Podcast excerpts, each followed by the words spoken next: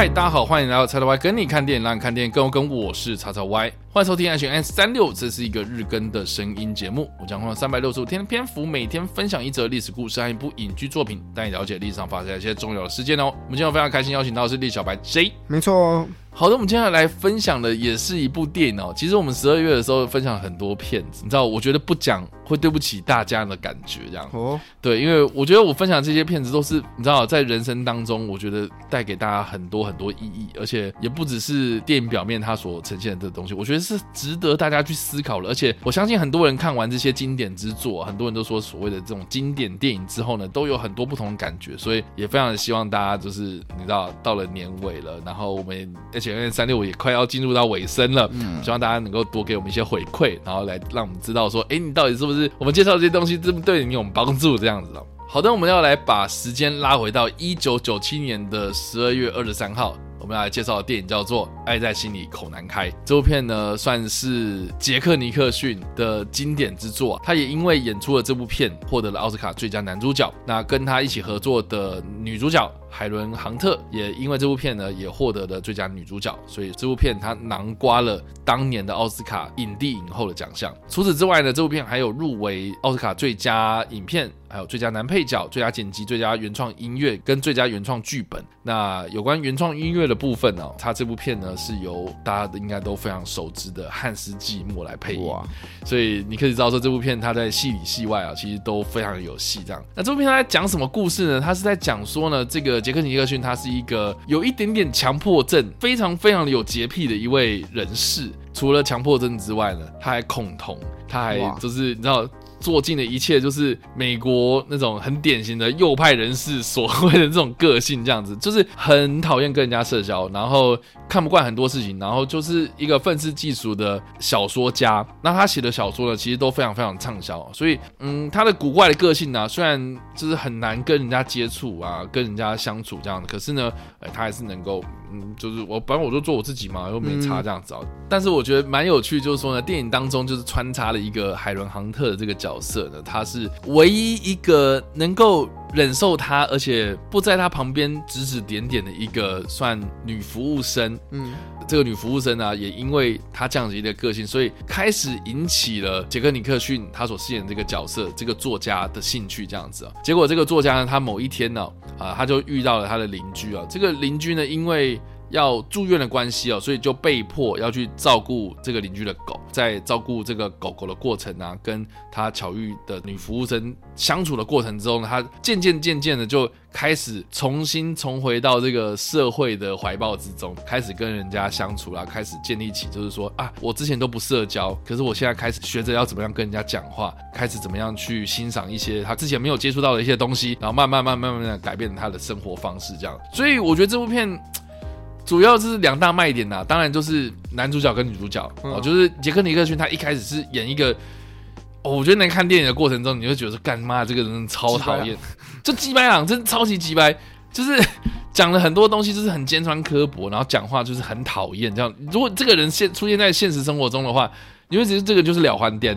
这这个人很讨厌，很难相处，就是这样子。可是呢，整部片他在。呃，这个经历了这么多事情之后呢，你可以感受到，就是说前面的杰克尼克逊跟后面的这个杰克尼克逊，他的那个个性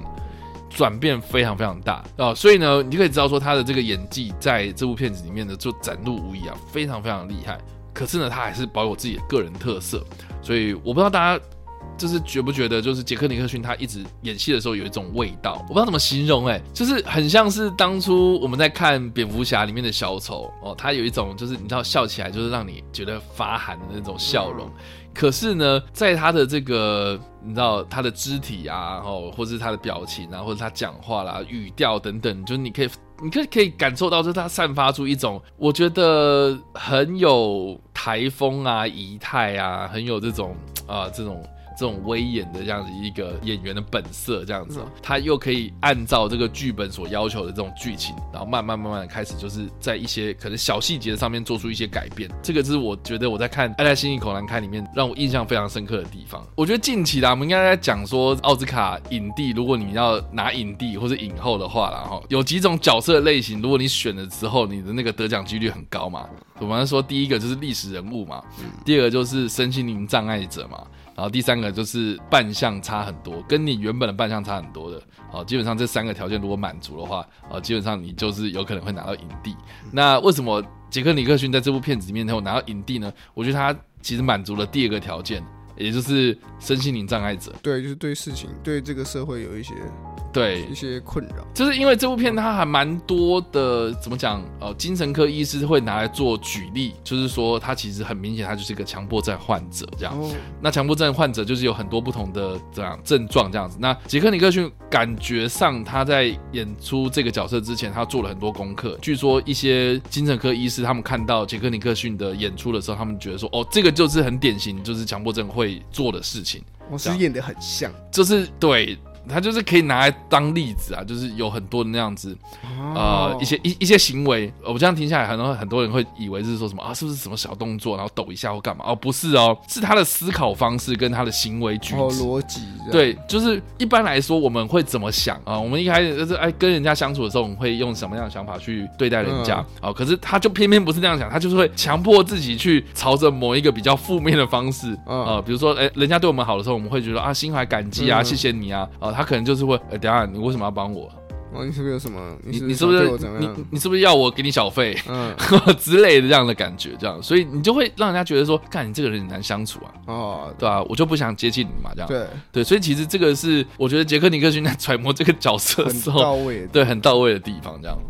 另外就是说呢，我觉得啦，哈，在这个城市当中生活的人们哦，就常常会被迫自己要去社交这件事情哦。我身边有很多这样子的人，就是可能就会觉得就是社交能量低落，这样，就是因为你每天都要遇到太多事情的，然后导致就是说你开始很厌恶跟人相处。就比如说，好，你上班，你可能就被迫你要跟同事相处嘛；你要去上学，你就被迫要跟同同学相处嘛。可是到了家里面呢，他开始就是断绝一切对外的联络，讯息不要回，然后也不想要跟家人联络，然后也不想跟朋友联络。我下班了就是下班了，你不要来吵我了，我就自己耍废，然后开始跟这个外界失去了联络，然后呢，隔天再重新开始。哦，我觉得这种生活形态会，我觉得人的两面性越来越极端。我我觉得这个是蛮可怕的一件事情。然后呢，《爱在心里口难开》里面呢，我觉得他是用杰克尼克逊的这一个作家的个性的转变，然后慢慢慢慢让大家就认知到，就是说，其实人终究还是一个群体动物啦。哦，就是说，你还是要跟人去相处。那纵使你不喜欢，你还是可以找到你自己，就是保有自己本色。可是你可以开始敞开自己的心胸，去接受更多不同的事物。这样，大家如果去查一些《爱在心口难开》的一些经典电影对白哦，哦，我觉得他真是。哦，写的真的是非常非常的到位，就每一句话，它都是我觉得精挑细选的，就是剧本的，我就编的非常非常的有趣。因为我觉得在九十年代、千禧年之际啊，这些电影啊，这种小品电影啊，哈，他们所写的这些对白啊，我觉得都非常的字字珠玑啦。我就说，如果你再讲多一点的话，我就觉得就过了；可是你再讲少一点的话，好像又没有到那个味道，就恰到好处的那种刚好，我觉得很舒爽。所以或许我自己个人也有一点点强迫症啊，但是 你知道这种感觉就是哇，你点到了一个一个一个一个一个很关键的开关，然后让我就是说哇，好有共鸣那种感觉。因为像其中刚刚有提到嘛，就是说杰克尼克逊他饰演这个男主角，他是有强迫症的这样，所以他怎么讲，就是他很讨厌吃药这样，因为他觉得他自己没病嘛，没有病耻感这件事情很恐怖这样。但是他呃遇到这个。女主角之后呢，他就讲了一句话，就是说我很讨厌吃药，嗯，但是我最近开始吃，因为你是那个想要让我变成更好的人的人，嗯，对，啊，哇塞，你会觉得这、嗯、就是你听起来会觉得说哇很油啊，很油，很当下你会觉得很油。我当然讲了，可能是因为我讲的关系啊，可是可是你仔细看哦，这你仔细去拆解这整句话，它里面讲的东西，你有看到说他讲 I love you 啊，love 这句话吗？完全没有哎、他就是用。你像当时啊，同时期的电影，比如说《征服情海》什么《You Complete Me》嘛，好、嗯，你使我完整，你就可以感受到他满满的浓厚的爱意这样子。嗯、可是他从来都没有讲到 “love” 这个字，这样。《爱在心口难开》里面，他讲这些东西，就是你让我变成更好的人，哇，那真的是。有很大的意义嘛？意义存对啊，那你都不讲爱，可是你感受到他那个爱的感觉，然后剧情的配合，哦，我觉得就很有意义啊。哦，所以我觉得这部片它除了是看这种喜剧成分的东西，然后中间有搞出很好笑的事情之外啦，然后杰克尼克逊的演技真的是没话说之外，然后我自己是觉得把这部片当做是一个对自己人生有一点点鼓励、正能量这样子的一个态度，然后去面对人群，然后去重拾你自己对你自己的自信。我觉得这件事情是非常非常重要的。哦，所以我自己个人呐，就是觉得说，如果你是一个恐惧社交，你对于这个人跟人之间相处。可能已经失去了那种热情啊！这部片它会让你找到某一种程度的怎么讲信心啊，就是让你开始就是觉得说啊，跟人相处其实蛮有趣的哦。你不需要，比如说装扮自己当啊，可能有一个戴一个什么假面具，然后大家就陪笑啦，呃呵呵这样子，就是感觉好像这个不能做自己，好像是你要去迎合人家。可是我觉得真正的人跟人之间的相处、人际关系，其实并不是这个样子的。纵使你自己是有多怪，你自己有强迫症，你自己有什么样的一些依属在，呃，但是你还是能够找到一个属于你自己的方式去认识适合你的人，这样。所以我觉得这部片真的是非常推荐给大家，好不好？那以上啊，这个就是我今天的分享。那如果一分是，五分是哇哦，那不知道李小白 J 这次会给什么样的反应呢？哇哦，啊，好的，你有看过吗？你没看过，没看过，没看过。那这样听下来，听下来，我觉得，对啊，其实蛮说的是我猜的，因为我记得李小白 J 之前有讲过，说他蛮喜欢看爱情电影，因为我喜欢看那种比较温馨一点。OK，就是在偶尔就还是要看一点温馨电影啊，你不可能每天在那边打打杀杀。什么拿着电锯在那边砍人？对啊，你那砍多了，你还是会腻嘛。但我应该说我，我一开始很好奇，说会不会这部，因为后来好像蛮多这种，可能某一个人他原本是某一个个性，然后后来他遇到了，不管是一个人或那个宠物，或是任何一个东西好，然后改变他的，然后在这跟这个东西相处的过程，然后改变了他的个性啊，然后最后面对他的人生造成另外一个启发类型的电影，好像蛮多这种这种应该说套路吗？或是这种固定的，是所谓的幻想类型，嗯。好像蛮常出现的，嗯，那我蛮好奇说会不会是因为这部作品，嗯，我觉得我自己是蛮好奇会不会因为这部作品关系，所以后来很多人就是喜欢拍，一开始他是一个可能对某件事情愤世嫉俗啊，我懂我懂，对那那种类型，因为后来想到几乎每一年都会出类似的东西啊，啊，就是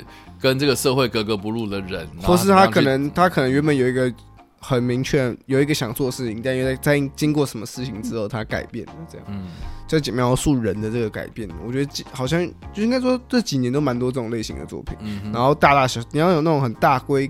你就说比较那种比较大规模的也有，你要这种小品一点的，好像也有。然后也有在讲可能是跟宠物相处啊改变的这种，好像也有。宠物相处你就那个嘛，塔因塔图嘛。哦，你说逍遥上路吗？对啊，是逍遥上路，就是他今年也是一样嘛，他也是在讲，原本一个人他有一个想法。我真的觉得这部片中文片名真的是去了，我真的不知道该说什么。英文叫 dog 嘛，就直接是那个狗狗这样子。对，但是它是军犬这样子。嗯，对啊，我知道那部片，我觉得对啊，对，很棒，很棒，我也非常推荐那部。对，然后还有。另外一部也是今年那个瓦昆的呼朋引伴吗？也是一样的题材啊。OK，就是瓦昆带了他的姐姐的的儿子嘛，嗯哼，然后他他姐姐就把儿子托付给他照顾，然后就是在这过程中，他开始去跟小朋友相处啊，然后最后面有一些。个性上面的转变，我觉得这种类型的电影好像基本上每一年都会有，可是可是好像每一次都很就是都可以很重，就好像可能大家都在就是在讲说他可能挑可能是有一些人他比较不喜欢，像那个这部作品就是讲在讲人，可能他可能一开始愤世嫉俗啊，不喜欢社交啊，哎，没错，这样的这样这种人形态，但有些人可能讲说他可能有一个很坚定的理想，或者他觉得这个人生没有什么乐趣，反正到他什么遇到什么事情之后改变。我觉得这种在讲述某个人在某个阶段然后经历什么事情而改变的这种类型的作品，我觉得都蛮就是很适适合每一个人看，他不会因为你不喜欢看，你不喜欢看什么类型的作品，你就没办法看它，或是你不喜欢看太怎么样的作品就没办法看。是你只要在每一个人生阶段，好像都蛮适合去看说，哦，其实这样的作品就是在讲你，你有时候人生就是需要一点改变，然后你要从生活中找到那个可以让你改变的那个事、那个人事物都好，有可能是人，有可能是一件事情，不要逼迫你去做出改变。嗯，但我觉得这几部作品共同点都是他们都在讲的是，你就是要还是要愿意去跨出那一步嘛，你要愿意去留意身边发生什么事情，你才有机会因为这些事情而做改变啊。嗯，没错，这个就是今天推荐这部片子的非常重大的意义啊。啊，那不知道大家听完这个故事之后有什么样的想法，或者有没有看过这部电影呢？都欢迎在留言区留言，或在首播的时候跟我们做互动哦。当然了，如果喜欢这部影片或声音的话，也别忘按赞、追踪我们脸书粉丝团、订阅我 YouTube 频道、IG 以及各大声音平台，也别忘在 Apple Podcast 三十 Spotify 上留下五星好评，并且利用各大社区平台推荐和分享我们节目，让更多人加入我们讨论哦。以上呢就是我们今天的 H N 三六希望你们会喜欢。我们下来见，拜拜拜拜。